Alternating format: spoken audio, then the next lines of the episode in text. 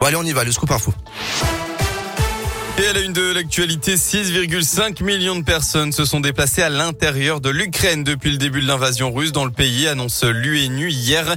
C'est presque le double du nombre de réfugiés qui ont franchi euh, des frontières pour fuir la guerre décrétée par Moscou, à savoir 3,2 millions de personnes actuellement. Alors que les combats se poursuivent, le président ukrainien a appelé cette nuit la Russie à jouer le jeu des négociations pour euh, notamment minimiser les dégâts causés par ses propres erreurs. De nouvelles recommandations par la Haute Autorité de la Santé pour la vaccination. Un rebond épidémique est constaté hein, depuis quelques jours. Elle s'est donc prononcée hier en faveur de l'accès à un second rappel vaccinal pour les personnes de plus euh, de 65 ans à risque. L'instance estime que cette nouvelle dose doit être réservée à cette catégorie et proposée seulement aux personnes qui le souhaitent. À Lyon, âgée de 22 ans, elle avait été rouée de coups par son compagnon en 2019 dans un appartement du 8e arrondissement parce qu'elle voulait le quitter. Elle avait succombé à ses blessures le lendemain. Le compagnon avait pris la fuite avant d'être arrêté à Marseille. Eh bien, la cour d'assises du Rhône a rendu son verdict hier à Lyon.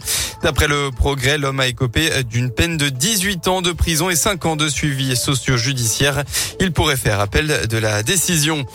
Et puis une action massive de L214 aujourd'hui. L'association lyonnaise de lutte contre les souffrances d'animales, connue pour ses vidéos chocs, organise tout à l'heure une trentaine de rassemblements en France, notamment à Lyon. Mobilisation contre la marque Le Gaulois pour dénoncer l'élevage intensif de volailles. Les manifestants distribueront euh, notamment des tracts et feront signer des pétitions. C'est aussi le premier week-end à la Foire de Lyon. L'événement revient cette année après euh, deux années d'absence. Hein, la 102e édition a ouvert ses portes hier à Eurexpo pour 11 jours jusqu'au 28 mars. 650 exposants, des nouveautés, des animations. Et pour ce dernier week-end, ce premier week-end, donc, le salon euh, Baby. Hein, si vous êtes jeune parent ou futur parent, ça devrait vous intéresser.